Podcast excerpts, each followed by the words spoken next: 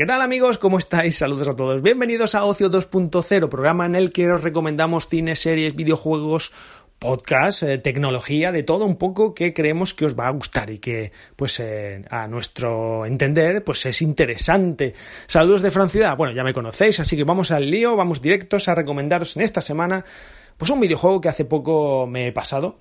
Eh, más bien por obligación, por análisis, por, por review, en el programa Game Star en el que estoy de videojuegos. Y bueno, pues tuve que analizarlo porque me gustaba, me gustaba a priori la propuesta porque son de los creadores que ya os he hablado de ellos de Life is Strange, como es Don't Not. Y bueno, pues la propuesta de, de Don't Not a mí siempre me gusta y tenía ganas de hacerme con este Twin Mirror.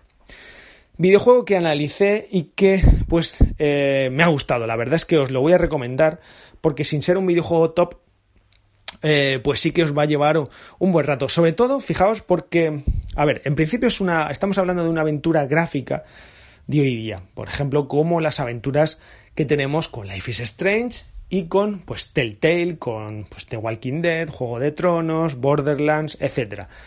Ese tipo de aventura gráfica, ¿de acuerdo? La aventura gráfica que tenemos en los nuevos tiempos. Y bueno, en este caso, pues eh, con, con Twin Mirror lo que tenemos es una propuesta pues quizás menos profunda que ha sido Life is Strange y el resto. Es un videojuego muy corto, que os puede durar unas 5 o 6 horas, ¿de acuerdo? Es un juego de toma de decisiones y según las decisiones que toméis influyen en el resultado final de la historia y muy de historia a lo Heavy Rain, porque ocurre una serie de acontecimientos en un pueblo del protagonista, no os voy a estripar nada, por supuesto, no os voy a hacer ningún spoiler, pero tenemos una historia de fondo en un pueblo pues típico de película en el que pues hay un asesinato, un accidente, una serie de acontecimientos del amigo del protagonista que vuelve a su pueblo natal, como digo, y que pues empieza a hablar con la gente del pueblo y es un es un sabueso, vamos, es un periodista que que quiere destapar la verdad y quiere saber lo que ocurre y es todo muy misterioso, parece que todo el mundo oculta algo y ese tipo de atmósfera a mí me encanta, me gusta. Si habéis jugado a Heavy Rain y este tipo de juegos, pues es muy del estilo de intentar saber quién es el, asesino, quiénes son los sospechosos y qué encierra cada uno y qué es lo que ocurre en ese pueblo. Pues es un poco eso. También juega pues con un poco la psicología mental, es decir, eh, el protagonista está un poquito perturbado en el sentido de que, pues bueno, tiene un poco bipolaridad por la toma de decisiones. No todo es blanco ni todo es negro. Hay una escala de, grises en medio que eh, no es fácil de tomar una decisión, pero las decisiones que ocurren y que tienes que tomar influyen en el desarrollo de la historia y en las relaciones con los personajes, sin ser, también os tengo que decir y reconocer, pues tan profundas como hemos tenido en juegos como, como Life is Strange o Walking Dead. ¿De acuerdo? No es que aquí una decisión haga morir a uno u otro personaje, como hemos tenido en estas entregas, pero sí es cierto que influyen en la historia y que al final, pues en, el, en la valoración total, pues lo veréis reflejado. La historia atrapa, como digo, unas 5 o 6 horas, la jugabilidad es de este estilo, la ambientación está muy bien, ya digo, parece una novela negra de suspense, eh, quizás no tiene tantos giros argumentales como otros videojuegos, quizás no en la historia de vuestra vida, pero sí es una aventura bastante divertida y muy entretenida que vais a disfrutar, que es corta, juegos cortos que es lo que a mí me gusta, ya lo he mencionado alguna vez, como este tipo de juegos, pues mira, te lo pasas, te cuentan una historia, tomas decisiones que además influyen y a otra cosa. La banda sonora está muy bien, y bueno, pues eh, lo único pues que tenemos eh, unos subtítulos al castellano, aquí hubiese estado bien un doblaje, pero en fin, el doblaje está bastante bien en inglés, las voces son muy buenas al inglés. Y un, doblaje al castellano, un subtítulo al castellano, pues también muy, muy, muy correcto y muy bueno. Así que bueno, pues si os gustan este tipo de juegos a lo Heavy Rain, os gustan los juegos de aventuras gráficas de Don't Not, Life is Strange y demás, de verdad, este Twin Mirror, si tenéis poco tiempo, pues aún mejor. Lo vais a disfrutar. No sé cómo andará de precio. Yo lo he jugado en PlayStation 4. Supongo que estará también para Xbox One. Eh, así que pues nada, os lo recomiendo y ya me contaréis qué tal os sale el invento. Así que nada, amigos, vamos a ver qué tal eh, está David Bernat y qué nos cuenta en el programa de esta semana. Un saludo para todos. Chao. Muy buenas, Fran. ¿Qué tal? ¿Qué tal? ¿Cómo estás? Oye, muy interesante tu recomendación. Me la apunto para el futuro. Y, bueno, y un saludo para, para todos nuestros oyentes. Y aquí estamos un programita más con más contenido y hoy vengo con muchas ganas de hablar de esta serie.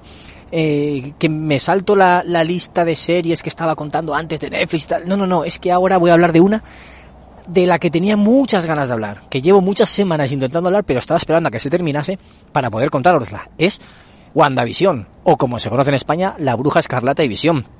Una serie de Disney, de, Disney Plus, es de Marvel, es exclusiva para la plataforma de streaming, y vamos, eh, expande el universo, el universo cinematográfico de Marvel, el de los cines, el que vimos en tantas películas, eh, que, acabó pues hace nada con Endgame, el año pasado, no, el otro, en 2019. El año pasado es que no existe, 2020 no existe. Bueno, pues esta serie nos cuenta las historias después de lo ocurrido de la bruja escarlata y Visión. La bruja escarlata que se llama Wanda en, en todas las películas de los Vengadores que hemos visto. Pues aquí nos cuenta lo que pasa después pero de una forma muy extraña que ha sorprendido a mucha gente, que ha fascinado y, a otros los ha descolocado, que es mediante sitcoms.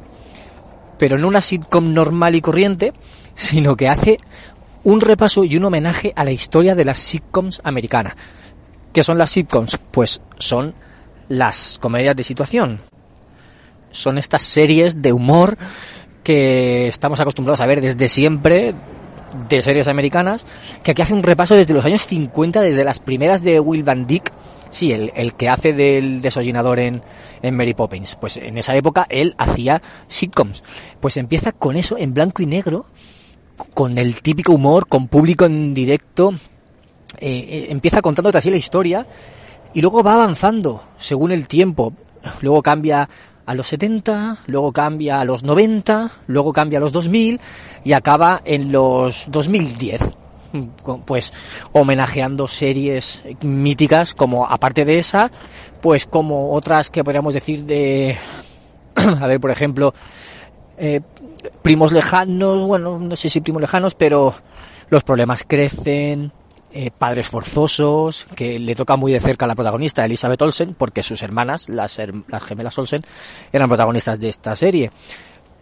Bueno, pues otras, otras series más modernas, bueno, las de los 2000, como es Malcolm in the Middle, o la reciente Modern Family. Pues eh, es un compendio de, de, de homenajes a todas esas series. Cada capítulo, digamos, que está contando, contado de, de esa forma. Y, y dice, ¿qué puede llevar a dos Vengadores a vivir una sitcom. Pues eso es lo que te desvela la serie, esta serie en nueve capítulos que nos tenía enganchados semana tras semana al televisor. No os voy a contar nada más de la historia, no os voy a contar nada de la trama, no os voy a contar nada más de los personajes, solo que os recomiendo que la veáis a todo el mundo, tanto a fans de Marvel como fans de las sitcoms, como los que no, porque mm, de hecho mi mujer no es fan de Marvel y la ha visto conmigo y también la tenía enganchada todas las semanas a ver qué pasaba, a ver qué había ahí, pero por qué ocurría esto. Y nos ha tenido en un vilo a, todo el mundo, no solo a los fans, ya digo, a todo el mundo, con sus guiños, con sus homenajes y lo mejor, el metalenguaje. El metalenguaje que usaban para contarte todas estas cosas. ¿A qué me refiero? Pues usaba la, la propia forma de contar historias de las series para contarte la trama de esta serie, de esta propia serie. Es que es, es, muy complejo de explicar, pero es fascinante cómo lo han hecho. Esas intros de, la, de, de cada capítulo, esos anuncios, porque había un anuncio publicitario en mitad de cada uno. Todo, todo, todo muy bien pensado. Y, y ya digo que no va a dejar indiferente a nadie todo el mundo que la vea va a tener una opinión, a lo mejor en contra, a lo mejor eh, a favor, pero no va a dejar indiferente a nadie.